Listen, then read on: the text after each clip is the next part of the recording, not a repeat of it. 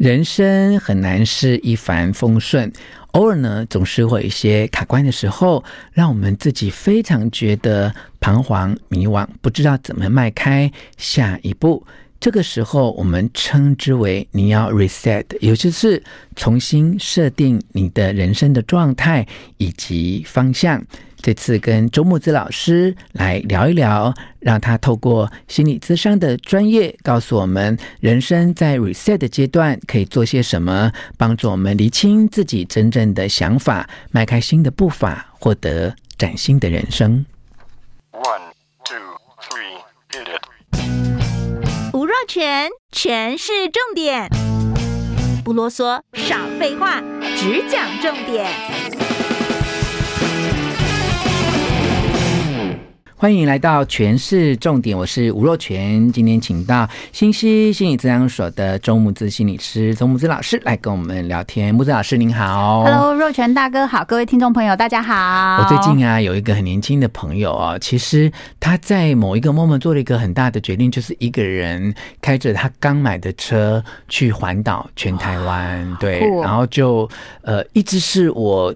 在某种时候想做的事情，但因为我们总有家务公务摆不开，嗯，我就问他说：“你当时为什么会想要？哎，是一个人哦。”他就告诉我说，他那时候工作碰到了一些瓶颈哈，然后万念俱灰哈，对人、对工作、对世界都有很大的失望，然后自己也不知道。再怎么往前了，在停顿的时候，觉得自己很疲累的时候，他觉得那是他唯一的选择，然后完成了。我觉得这是很多台湾民众心中隐隐约约的壮举，然后就是爬玉山的意思一样哦，就是尤其是三十几岁一个人，而且你知道，一般上班族啊，就是要投资钱，然后买一部车，其实都是一个很重大的决定嘛。那我们就想要借由这个。个案的实例的故事哦，来跟木子老师聊一聊哦。就有一些人在面对人生的彷徨、嗯万念俱灰，然后不知道怎么再踏出这一步的时候，其实我们都知道说，做点什么总得总比不不做什么好。因为如果在家里坐困愁城，那。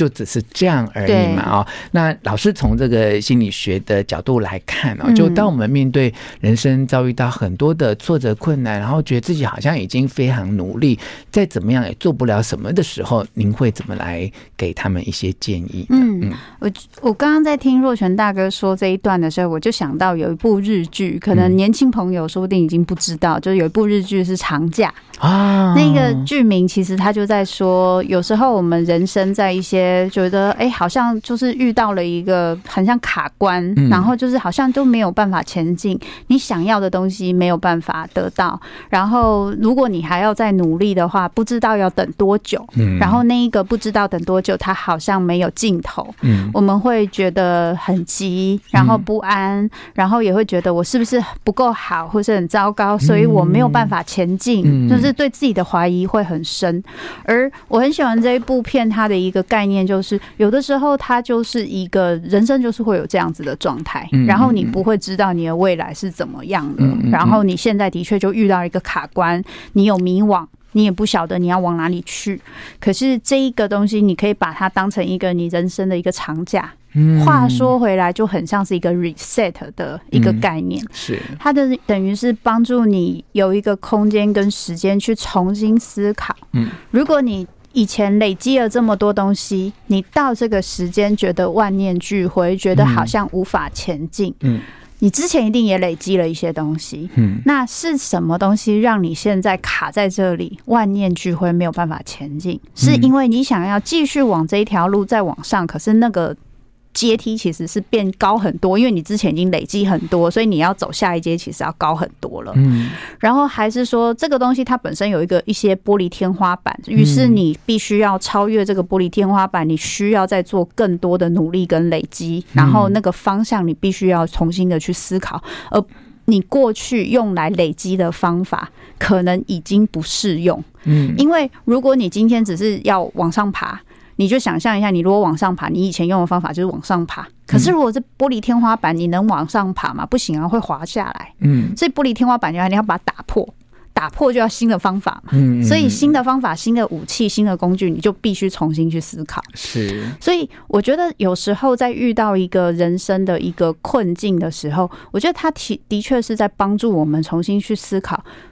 第一个是不是我们的需要跟想要跟以前已经有些不同？嗯嗯嗯。第二个，我们以前以前赖以为生的那一些生存的方法跟策略，会不会以我现在想要到的下一个阶段已经不管用？嗯。第三个，会不会其实我现在更迷惘的是，我觉得我努力了好久，但我发现现在想要去的方向跟目标其实不是我想要的，而我没有办法硬着头皮继续走下去。我觉得去把这些东西。去厘清，让自己有机会换个环境，或是换一些，就是例如说，像刚刚讲说，我可以去做一些我自己会很有成就感的事情，然后重新的去，所以有些人就会壮游嘛，出国，然后去环游世界，什么让自己重新去，因为很多的刺激，嗯，去重新的思考之后，就会帮助自己可以去想一想，那我想要的东西，跟我接下来或许可以往哪边走。嗯嗯，其实木子老师刚才提到的日剧《长假》这部电影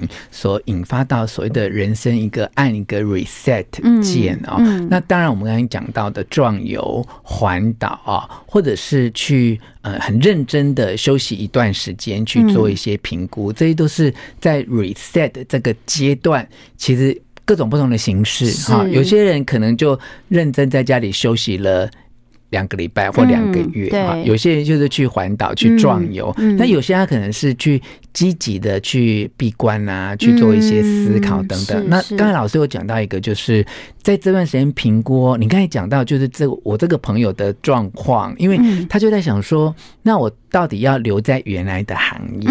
还是要？换一个行业是，那其实这如果是职场的问题啊，嗯，就跟你的人生阶段其实也有很大的关联啊。我们都知道，越年轻的时候，那个替代成本越低嘛。好，就是比如说你在科技业累积了三年，你觉得说，哦，那我现在不想做这个行业，我换个服务业，其实相对那个决心或它的困难度。相对可能比较简单一点。你如果今天是熟龄的人，已经四五十岁，那你在想说要打破那个玻璃天花板，好，或者是要重新另起炉灶，好像那个相对成本或困难度就会高一点啊。那我以前在呃离开最后一份工作在 Microsoft 的时候，其实我也有过这个想法。我觉得你刚才的分享就呃。让我回想起很多事情，那时候我就会想说，我那时候已经呃在行销部门，然后也呃做到一个部门的主管职，嗯、那我就直接 report 给总经理嘛，嗯、所以那个玻璃天花板就在这里，对，你就回头看，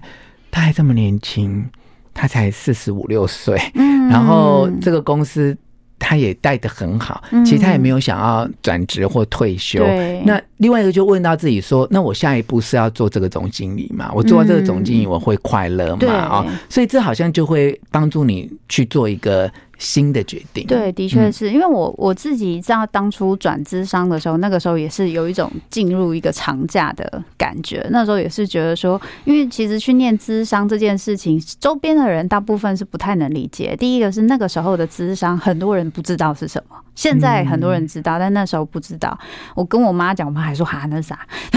之类。然后另外一个部分是在在那个时候，我自己其实没什么把握，会不会我念完咨商之后，因为其实资商本身的职场环境其实不是很友善，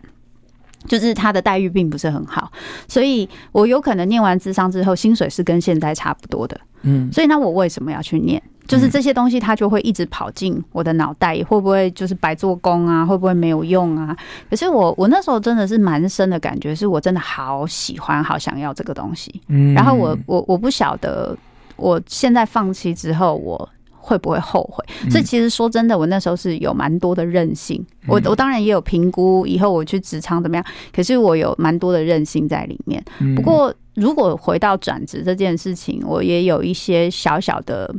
鼓励跟大家分享，不是说一定要转，但是我觉得如果你真的很想，可是你又担心成本太高，我觉得评估好，就是你的成本跟你转出去的风险之后，其实还是可以相信一件事情，就是你过去走的那一些路，嗯，不会白走的，嗯，它其实会帮助你去，呃，就是加厚你现在另起炉灶的那一个柴火，就是可以让它烧的比较旺。可能一开始要把它烧起来不容易，可是一烧可能就会烧很旺。所以我觉得在这个部分上还是可以有这样的信心。嗯，因为那个柴火的烧的旺的应用面啊，对，其实就不要太局限它了，因为有时候你。同样的知识、经验跟能力，它转换在另外一个产业或另外一家公司上面，嗯、它其实是可以派上用场了。就不要太受那个职务的名称或者是工作的内容所限，会觉得说啊，那我就前功尽弃，以前的努力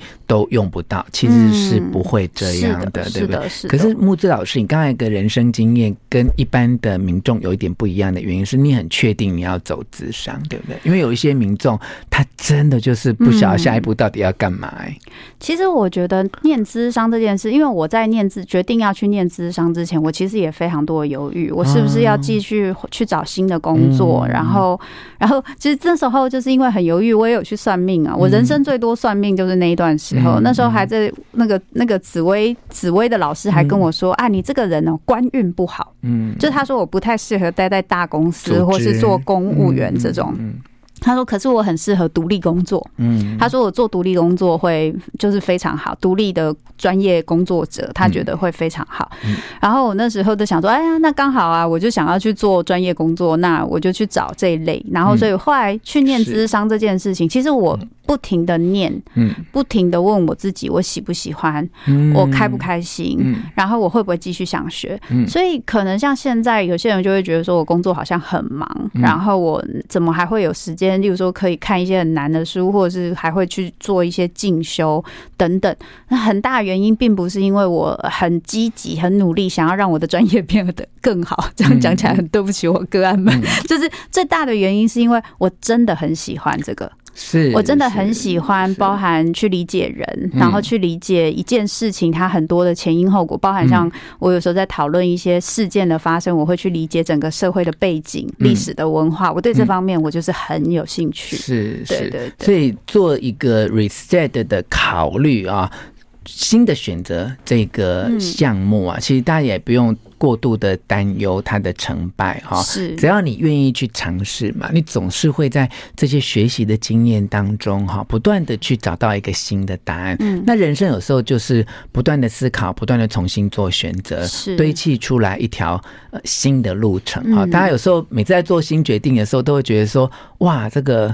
好关键哦，我如果做错，啊，我应该人生就会一塌糊涂。其实也没有，只要你确定。呃，像木子老师说的，就是你做那个决定，其实你在那个 moment 你是有，有对，而且你是有兴趣的，嗯、对不对？你靠着这一份兴趣跟热情，就会发现出更多新的自己来。好、嗯，好，那么今天的讨论呢，就提供给正在生命的阶段当中觉得彷徨迷惘的人参考啊。三个重点，第一个就是当你卡关的时候，彷徨，你不如就给自己一段长假啊、嗯。这个长假其实跟几天无关，我。觉得就是那个心境，让自己到一个 reset 的状况。第二个重点就是你要能够评估你的资源跟方向，看怎么样去继续前进，或想要选择转身啊。那第三个就是，其实不论你的决定是什么，只要你抱持了对自己的一份好奇，继续的去探索，也许每一次新的考虑、新的决定，都能够展现出一个新的人生的方向。